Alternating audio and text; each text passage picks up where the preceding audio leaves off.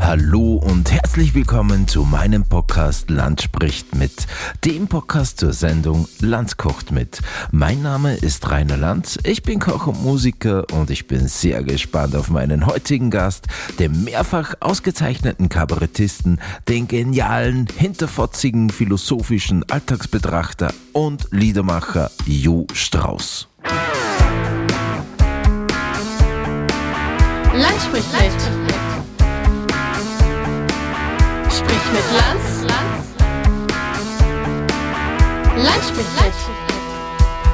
Ich freue mich nun auf den wahrscheinlich philosophischsten Kabarettisten mit einem Hang zum Dunklen und Abgründigen. Ein herzliches Gruß Gott, Jo Strauß. Grüß dich. Servus Jo. Wie einleitend gesagt, philosophisch, woher kommt das, lieber Jo? Ich habe in Berlin 38 Semester Philosophie studiert. Das habe ich gemacht und deswegen ähm, rede ich halt jetzt gerne ein wenig gescheiter her. 38 Semester? Ja, ist eine Zeit. Okay, wie du das letzte Mal gesehen hast, hast du einen Haar gehabt. und dann bist du studieren gegangen, oder? Das, das Kompliment kann ich nur zurückgeben, Rainer. Auch bei dir war schon mal mehr da. Aber mir sind es runtergerutscht. ich habe es nicht weggeschnitten extra. Okay. War da jetzt eine Frage? Nein, das war eine Feststellung. Ja. Wo sind deine hin? Die sind einfach, ich den, den Haarwuchs habe ich vom Vater geerbt, im Bartwuchs vom Großvater. Ich habe weder da noch dort sinnvolles Material. Okay. Und woher kommst du und wo gehst du hin? Woher ich komme, ist relativ einfach. Äh, Ich bin, äh, ich bin geboren im Müllviertel, so wie du auch. Ja.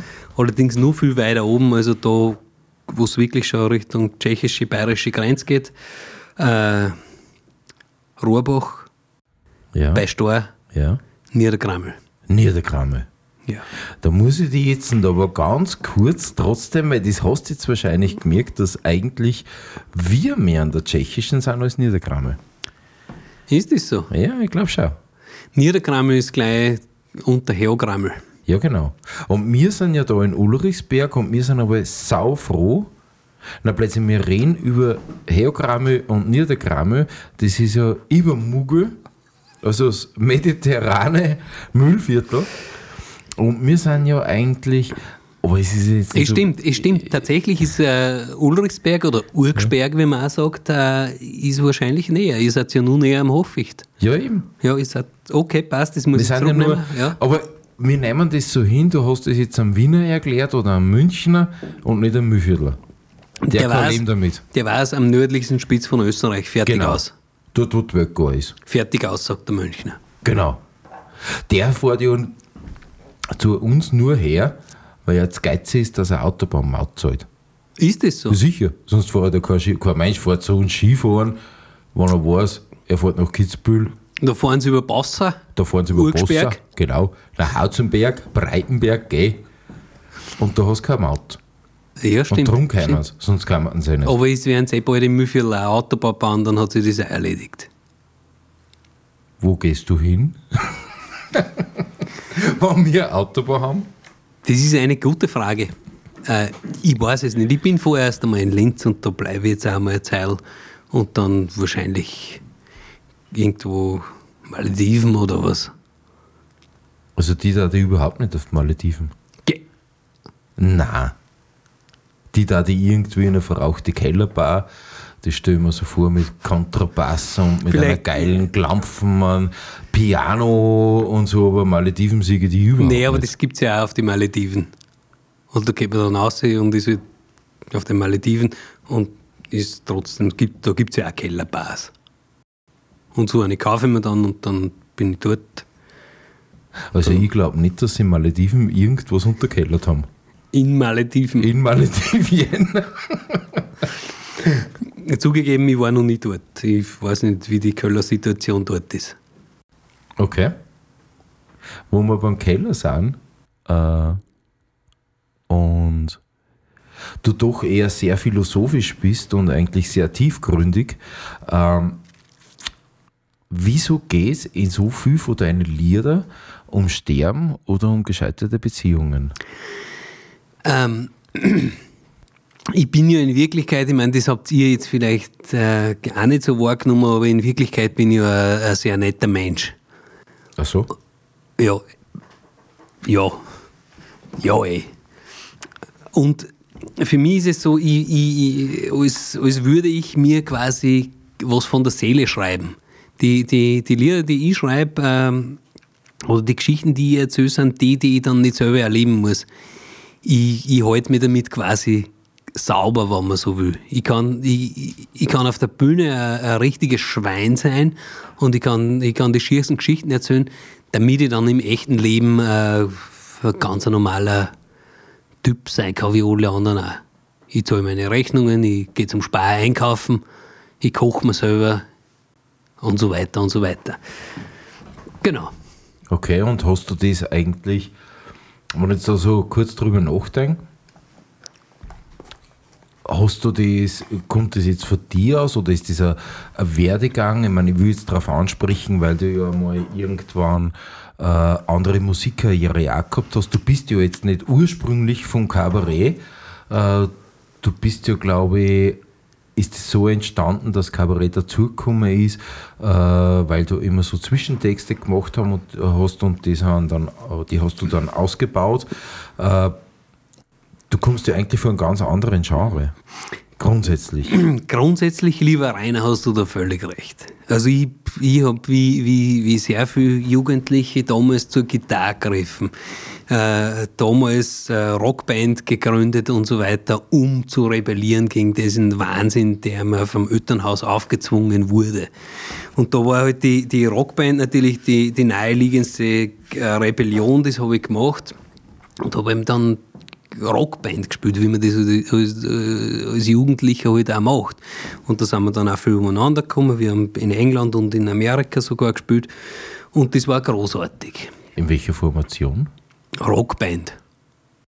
Ja, aber wenn man jetzt nach, nach, Amerika und England fährt, da kann man ja nicht irgendwie so ein Spielen wir am Gartenfest oder beim Vereinsfest Rockbands haben, da muss man ja schon irgendwie ein wenig wir mehr haben, Rockbands haben. Wir haben nur eigene, eigene Sachen gemacht und waren halt größenwahnsinnig und haben gesagt, wir fahren, wir fahren jetzt nicht einfach nur Konzerte in Österreich ab, sondern wir, wir, wir wir checken uns unsere eigenen Gigs in England und so. Okay. So hat das angefangen. Wir und waren das einfach selber organisiert? Genau, wir waren sehr ambitioniert und damals noch sehr viel am Telefon, äh, weniger, weniger E-Mail damals noch und haben halt dann in England gespielt. Wir haben auch damals gesagt, wir kaufen uns einen Bandbus und das war halt kein VW-Bus, sondern wir waren, wie gesagt, größenwahnsinnig und haben uns gleich mal so einen äh, 12 Meter Stadtbus gekauft von Graz. Und den haben wir dann umgebaut und dann sind wir jetzt quasi damals schon mit der ersten Band Nightliner gefahren. Okay. Mit dem eigenen Nightliner. Genau, und das Ding hat sich halt dann irgendwann einmal aufgelöst. Und für mich ist dann äh, eine Welt zerbrochen. Äh, und das war die Zeit, wo ich in Berlin gelebt habe. Äh, und ich habe aber trotzdem irgendwie das Gefühl gehabt, ich muss was machen, es, es will was außer aus mir. Und so habe ich halt dann angefangen, dass ich selber Gitarre spiele. Quasi, dass ich alleine mit der Gitarre auf der Bühne sitze. Okay, aber gelernter bist du ja eigentlich, du hast mit Klavier und Gitarre angefangen, glaube ich, seit Kindheit. Genau. Aber die Gitarre, also die E-Gitarre war dann mhm. tatsächlich für mich so das, das Ausbruchsszenario einfach. So mhm. weg aus dem, aus dem, aus dem Elternhaus und, und sagen, dass alles ein Scheiß ist. Mhm. Das hat die E-Gitarre sehr gut Widerspiegelt. Wiedergespiegelt. Wahrscheinlich, wahrscheinlich die, die, wie wir es alle gemacht haben. Also ich habe ja da mir die Guns N' Roses, Nirvana, Crunch, Tralala äh, Geschichte durchgemacht, beziehungsweise, äh, wie es weißt, damals mit äh, Olemus äh, äh, äh, Metal. Ja, aber da sind wir jetzt genau beim Thema. Ich habe diese die allerwüdesten Metal-Bands und so waren in Wirklichkeit die allerliebsten Leute, weil sie die halt quasi was von der Seele gebrüllt haben. Ja, das stimmt. Und, äh, und ähnlich ist es halt bei mir auch jetzt nur, dass ich halt Sachen schreibe äh, und Sachen spüle, um halt im echten Leben ein ganz ein normaler Typ zu sein. Mhm. Aber du widerspiegelst quasi die Sachen dann in deiner Musik, das du erlebst und setzt das halt dann äh, auf diese Art und Weise um. Gehst du aber einen normalen Job noch oder bist du, hast du einen Brotjob oder Ich habe einen, bist du Brot, jetzt? ich hab einen Brotjob seit äh, Rockband-Zeiten. Damals bin ich freiberuflicher Grafiker, nach wie vor. Okay. Und das war damals war die Entscheidung, äh, fange ich als Grafiker in einer Agentur an oder werde ich berühmter Rockstar? Habe ich mir gedacht, werde ich berühmter Rockstar. Macht mehr Sinn eigentlich Äh, Macht mehr Sinn. Ja. Aber ich bin trotzdem, ich habe mich trotzdem selbstständig gemacht als Grafiker und habe immer wieder als Freelancer in Agenturen gearbeitet und das mache ich nach wie vor. Mhm. bin ein Freelance-Grafiker und äh, fürs Herz mache ich die Musik. Was ich jetzt eigentlich gar nicht gewusst habe, aber in einer Bio gelesen habe, äh, dass du einmal beim Menschen gearbeitet hast, der mich eigentlich persönlich immer sehr fasziniert hat. Und Dave Lombardo. Na, Ludwig Slayer. Hirsch. Slayer. Dave Lombardo Slayer, oder? Na, ich bin jetzt eigentlich eher beim Ludwig Hirsch. Ah, okay. Weil äh, seine Texte irgendwie oder seine Aura oder das, was, was ich von ihm gewohnt bin, irgendwie sehr äquivalent äh, zu dir finde und habe mich dann gefragt, okay, das macht Sinn, aber warum bist du zum Ludwig Hirsch gekommen? Also, ist ein bisschen eine längere Geschichte. Ich habe ja erzählt, wir haben so einen großen Bus gehabt. Dadurch habe ich einen Busführerschein gehabt. Und entsprechend auch einen Lastwagenführerschein. Und das war die Zeit, wo ich, wo ich nach Berlin gegangen bin. Ähm, der Bassist, der damals eben auch den Bus mitgekauft hat, hat äh, in der Zeit, wo ich nach Berlin gegangen bin, hat er angefangen zum Nightliner fahren. Also der hat tatsächlich mit großen Busse Bands umeinander geführt. Und immer, war, immer wieder war es halt so, dass er gesagt hat, hey, ich brauche einen zweiten Chauffeur und so weiter. Kannst du nicht einmal schnell einspringen? Und genauso bin ich auch zum Ludwig Hirsch gekommen, dass er gesagt hat, hey, Ludwig Hirsch ist zum Fahren, freut dich, mitfahren. Er braucht jemanden, der nicht nur Bus fahren kann oder Lastwagen fahren kann, sondern er braucht auch jemanden, der ihn auf der Bühne ein bisschen betreut. Gitarrenstimme und so weiter und so weiter. Und äh, ich habe gesagt, ja, passt, äh, traue ich mir zu, kann ich machen. Und so bin ich dann zum Ludwig Hirsch gekommen. Und hat sich da irgendwas aufgebaut oder, oder ich meine, Gott habe ihn selig, aber er ist leider nicht mehr unter uns. Äh, wie hast du ihn in Erinnerung oder, oder wie, was ist da passiert? Ich meine, das finde ich eigentlich relativ spannend, weil er ja nicht mehr da ist und weil wir nicht mehr fragen können und eigentlich nichts mehr haben von ihm und äh, du eine Begleitperson warst, äh, was kannst du über Ludwig Hirsch erzählen oder sagen?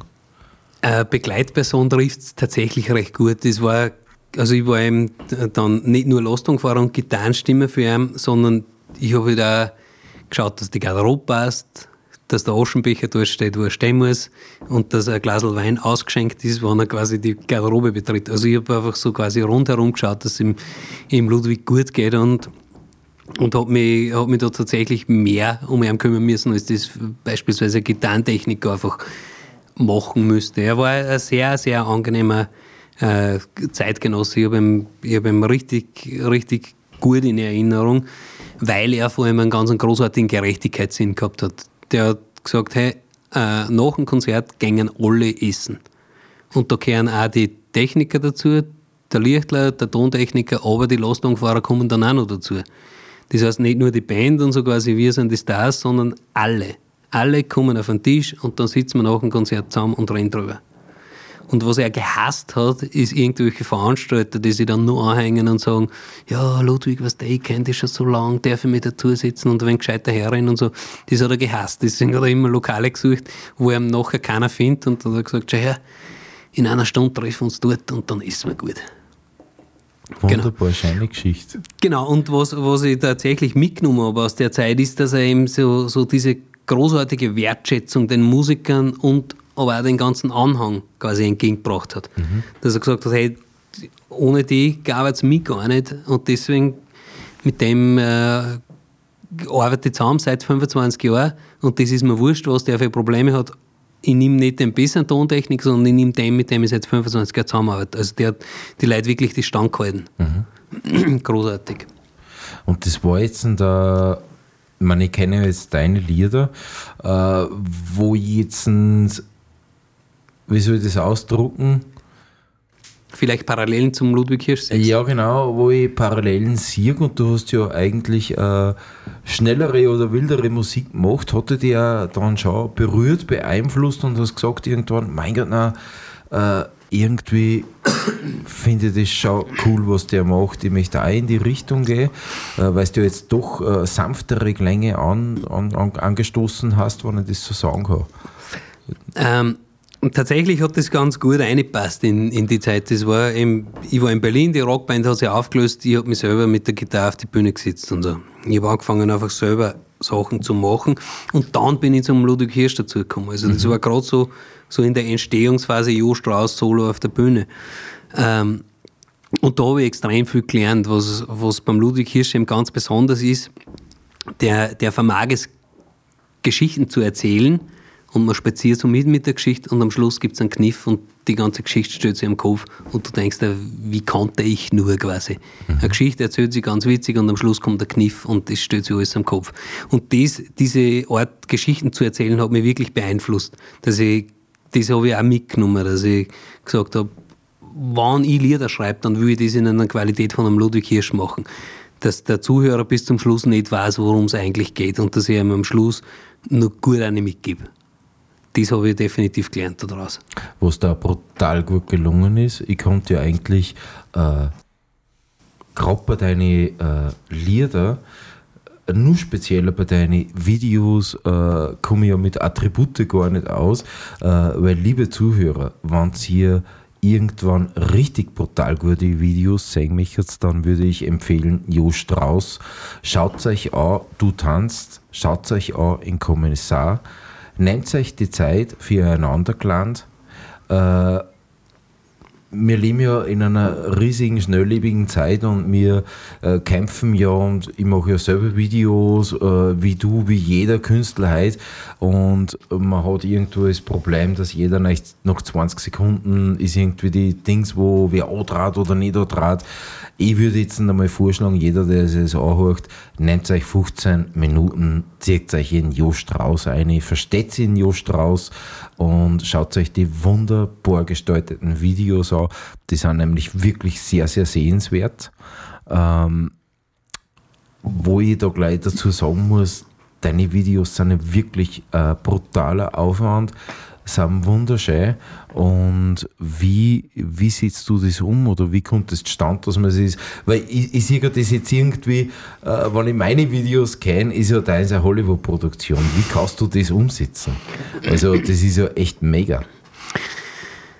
Ja, da muss ich dazu sagen, äh, ich hatte immer Glück. Also ich habe immer die richtigen Leute zur richtigen Zeit getroffen, eben so wie, wie vorhin erwähnt, äh, einen Ludwig Hirsch oder so. Und so war es auch bei den Videos. Also ich habe einfach äh, gute Leute kennengelernt, die dann wiederum was von mir gebraucht haben und wo ich dann gesagt habe, ja, irgendwann werden wir schon wieder mal gleich werden. Und entsprechend sind halt die dann in die Bresche gesprungen, wie es geheißen hat, jetzt machen wir mal ein Video und so und so stelle ich mir das vor. Und ich habe immer das Glück gehabt, dass ich mit Leuten zusammengearbeitet habe, äh, die um so viel besser waren wie ich. Also jetzt auf der Bühne, meine Musikanten und so, die sind alle Hochkaräter. Ja, wo, ich, wo mir, muss ich einwerfen, der Gitarrist, den du hast, der ist ja abartig. Stimmt. Den habe ich schon, ich habe es ja mal bei mir gespielt und da bin ich nur mehr mit offenem Mund da gestanden und habe es überhaupt nicht mehr gepackt, was da passiert. Äh, der hat mich schwer beeindruckt. Äh, das war der Lukas Höfler. Lukas Höfler, genau. Ja, eben. Also, wie gesagt, ich habe immer Glück gehabt und, und komischerweise wollen so Leute dann mit mir auch wirklich was machen und, und wie, wie sich die Band so nach und nach zusammengestoppelt hat, aus einer besser wie der andere und so.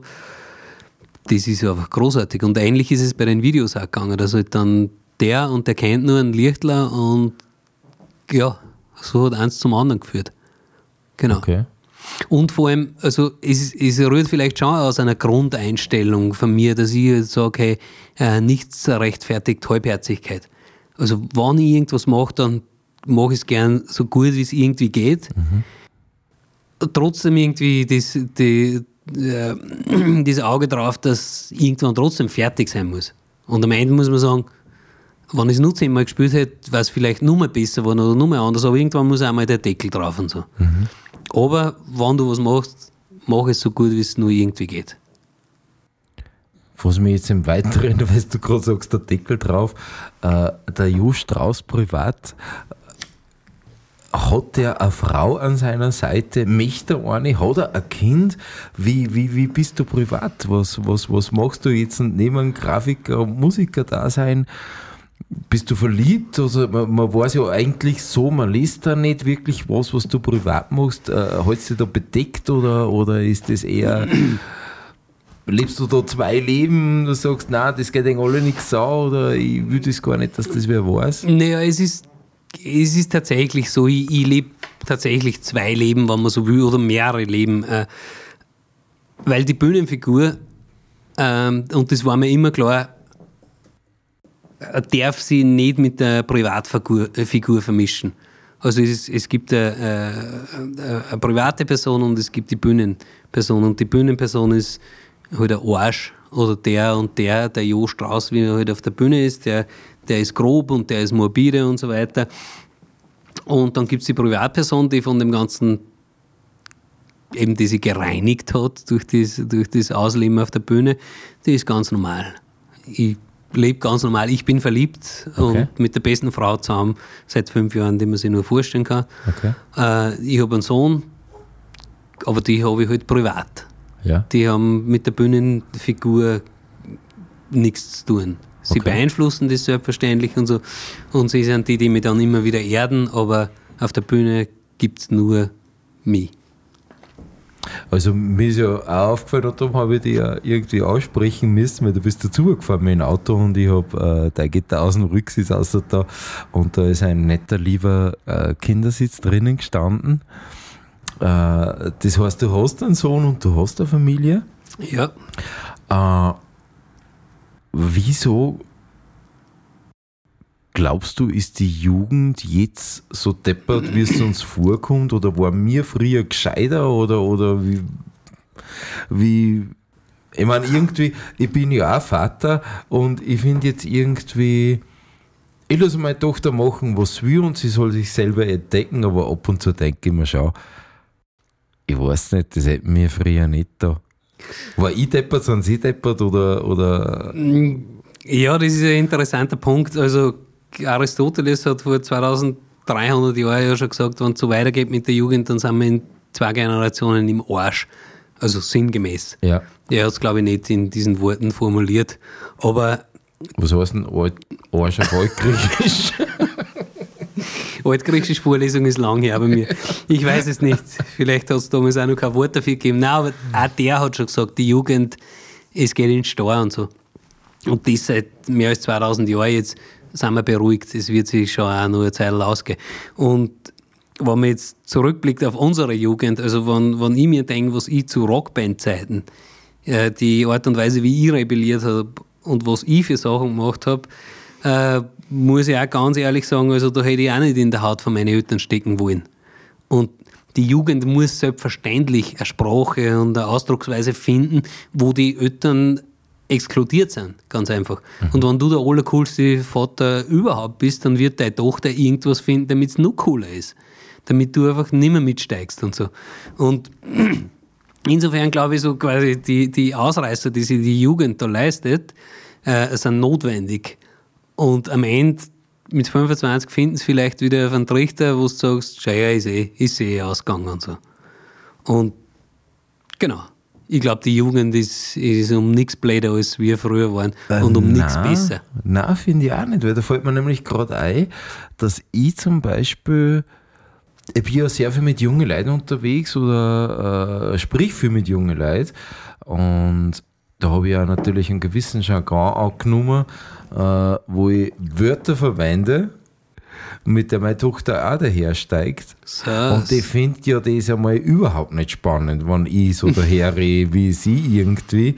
Und die findet das eher peinlich oder wie man jetzt ein Grinch sagt oder so ja. irgendwie. Und, und da haben wir dann auch gedacht, okay, vielleicht muss ich noch was dazu lernen und muss eben dieser Generation die Chance lassen, dass eben ihre eigene Sprache entwickelt und ihren eigenen Weg geht, genauso wie es ihm in Death Metal oder sonst was geben wollte. Ja. Äh, und diesen Raum zu bieten, ist natürlich sehr sinnvoll. Genau, und auch vielleicht gar nicht versuchen, in den Raum einzudringen, sondern zu sagen, hey, Aber man will irgendwie dabei sein. gell? Ey. Man möchte der Papa sein. Irgendwie. Ja, verstehe ich vollkommen.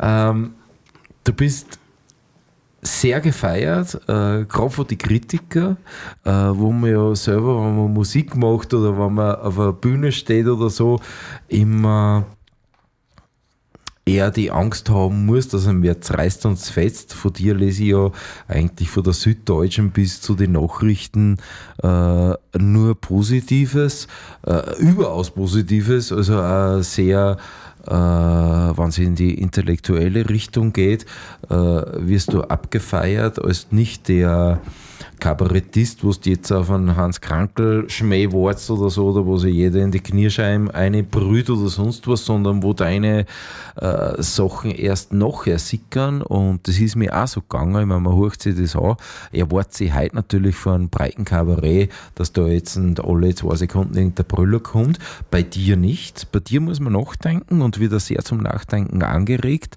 äh, was ja ich wiederum eigentlich sehr spannend finde. Ähm, wie siehst du deine Kritiken? Da muss man jetzt dazu sagen, dass sie ja, ich mache ja Kritiker relativ einfach, weil Kritiker, egal in welchem Medium sie schreiben, sehen sie ja selber gerne als Intellektuelle. Und die, die schreiben ja auch gern Sachen, dass sie es jetzt durchschaut haben und so weiter. Und endlich einmal jemand, der nicht die Schenkelklopfer bringt und endlich mal jemand, wo man nachdenken muss. Genau, genau so ist es. Also die Kritiker dann mir deswegen so gut, weil ich die Kritiker so gut tue. Also Wechselwirkung. Genau. Wobei ja ich finde eigentlich eher, also mir gefällt das, ich höre da brutal gern zu. Ähm, wo wir beim Zuhören sind, wenn, wenn jemand den äh, Jo Strauß sucht äh, und seine Singstimme dann hört, äh, die wirkt ja momentan eigentlich für nicht geübtes Ohr eher befremdend, weil es irgendwie, wenn man die als Bild sieht, nicht zu dir passt, wenn ich das einfach einmal so sagen darf. Äh, wobei ich aber finde, nach dem zweiten Lied oder wenn man sich das zwei, dreimal anhört, ist die brutal geil. Also die ist so, so unique und so Dings, dass eigentlich scheiß, dass gar nicht anders singst. Und ich würde jedem empfehlen, dass er sich auf das einlässt äh, und das genießt, weil wenn man die eben, wie ich vorher gesagt habe, wenn man die Videos mit dir, mit der Stimme, alles in einem, in einem Paket sieht, ist das eigentlich eine komplett welteinzigartige Sache, die mir echt gut gefällt. Ja, äh, danke, Rainer. Das, das Kompliment nehme ich gerne entgegen. Äh, vielen Dank für die Blumen. Tatsächlich ist es so, dass die Stimme oft, oft die, die erste große Hürde ist und, und du hast jetzt erst gesagt, die, die äh, Aufmerksamkeitsspanne ist irgendwie bei 15 Sekunden und wenn die Leute nach 15 Sekunden sagen, hoppala, das ist aber jetzt komisch oder das passt mir jetzt gerade nicht ein, dann sind sie schon wieder weg. Und Jo Strauß ist eben was, womit man sich befassen muss. Und das ist ja, wenn, wenn man sich mein Programm anschaut, also die Lieder und, und die Texte dazwischen, dann ist das nicht so was, wo ich nach 10 Minuten gecheckt habe, worum es geht. Sondern das ist am Anfang mal komisch und dann komme ich ein bisschen rein und dann ist eine Pause und dann kann ich zwei Bier trinken und dann kann ich mich mit den Leuten unterhalten. Und im zweiten Set bin ich dann zum ersten Mal dabei. So quasi. Und dann verstehe ich, worum es geht. Und es wird, es wird über, die, über die gesamte Spanne halt was baut. Eine Welt aufgestellt, wo man wirklich eintauchen muss. Also es, ich, ich hau euch keine Schenkelklopfer hin, wo ich sage, ab der ersten Minuten baller, baller, baller, das gibt's einfach nicht. Sondern wenn du nicht die Geduld hast, die darauf einzulassen, dann schleicht die. Hast vollkommen recht. Ist an mir zum Beispiel so gegangen, äh, damals waren wir jetzt mal beim Rock sind, du steigst irgendwie ein mit Guns N' Roses, kommst auf Metallica und äh, du schulst dich immer mehr in eine Richtung, äh, wo du dann sagst, so und jetzt finde ich aber das spannend und jetzt will ich das noch wissen. Also wer sich darauf einlassen möchte, kann es wirklich nur wärmstens empfehlen. Ich hätte aber, wenn wir das umschwenken, wenn hast du noch irgendwas über was reden mich jetzt? Übers Essen. Übers Essen. Lass uns doch übers Essen Lass uns reden. übers Essen reden. Holen wir unsere Leberkast selber.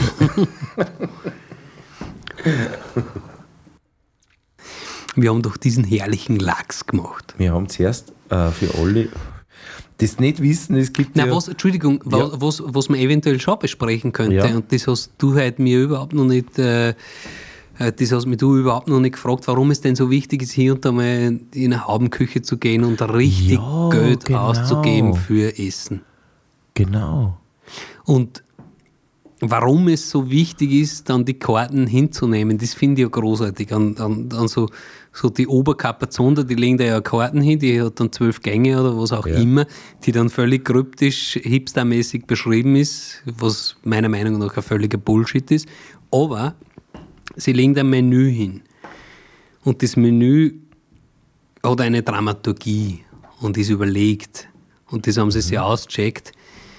Und für mich sind das Schlimmste die Leute, die dann drin sitzen und sagen, na, aber ich weiß nicht, jetzt äh, rote Ruhm mag ich nicht. Da gehöre ich dazu. Rote Ruhm, ich hasse sie. Wieso? Weil sie einfach grauslich sind, sage ich jetzt Nein, einmal. sind gut. Das Einfache ist, ich is einfach nur die Sachen, die mir schmecken. Und rote Ruhm ist einfach grauslich, darum ist es nicht. Aber, wenn mir ein Haubenkoch hersetzt, dann sage ich, hey, das ist eine Herausforderung, der störe mich jetzt. Und der hat sich was überlegt. Und meistens in diesen Buden passt es auch. Und wenn es mir nicht schmeckt, dann muss ich es trotzdem hinnehmen. Also so ein, so ein auschecktes Menü ist überlegt. Das ist so wie ein Konzert. Ja.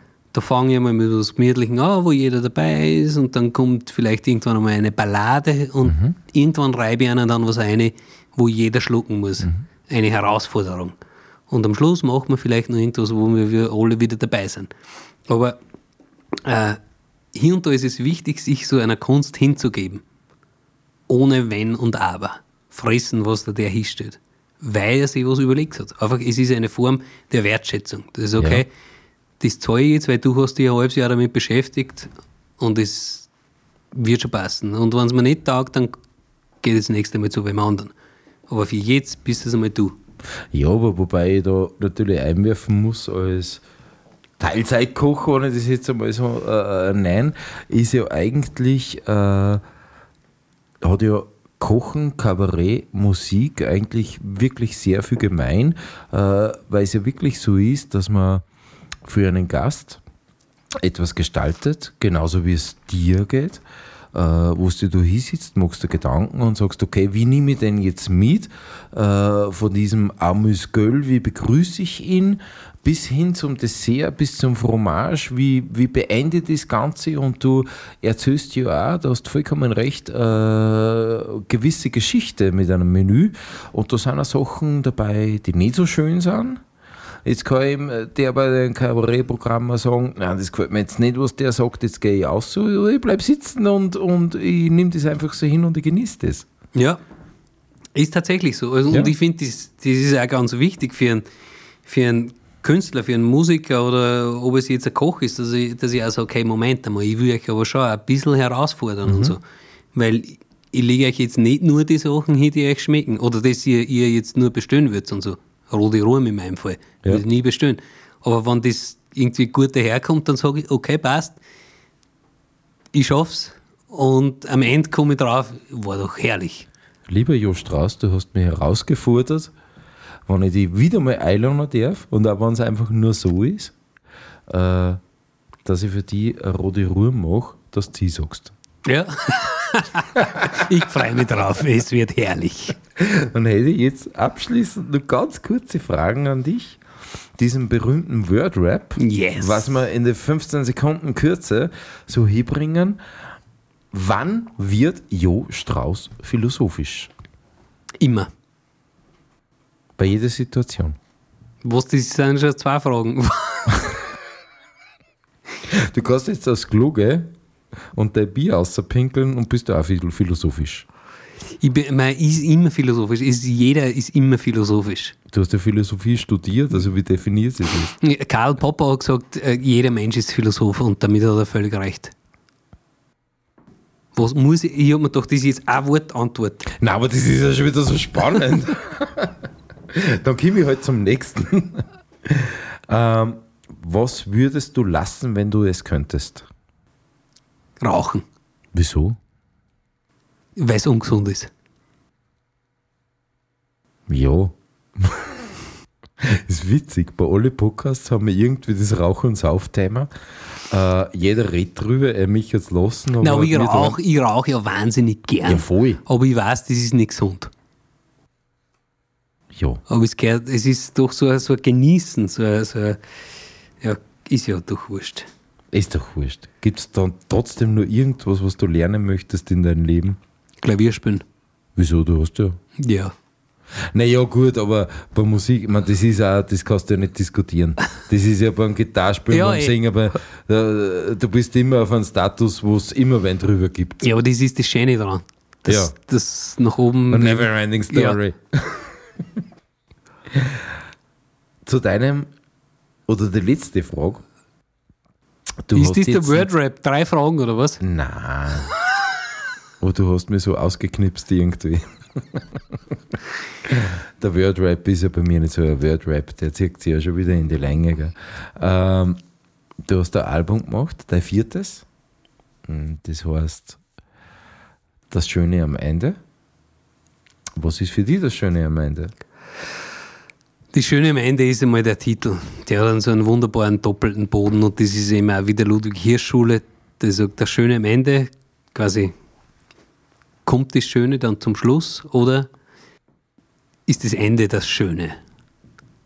So, das gefällt mir recht gut. Am Ende hat alles Schöne ein Ende. Da hätte ich einen Punkt machen müssen jetzt, gell? Da ist ein Punkt machen. Ja, China. Dann äh, würde dann sagen, mach ich. Wir haben gekocht, wir haben geredet, äh, wir haben ein Backel Zigaretten da, wir haben zwei Bier. Wir werden jetzt den Abend ausklingen lassen. Genau. Äh, wer nur interessiert ist, wie der Jo Strauß ausschaut, wie der Jo Strauß kocht, äh, dann könnt ihr das ansehen auf YouTube oder unter reinerlanz.at. Äh, danke fürs Zuhören. Danke, Jo, dass du da warst. Danke, dass wir miteinander einen schönen Tag verbracht haben. Äh, und ich hoffe, wir sehen uns wieder mal. Danke dir, Rainer. Danke euch fürs Zuhören. Euer Jo Strauß. Land spricht mit. Sprich mit Lanz. Land spricht mit.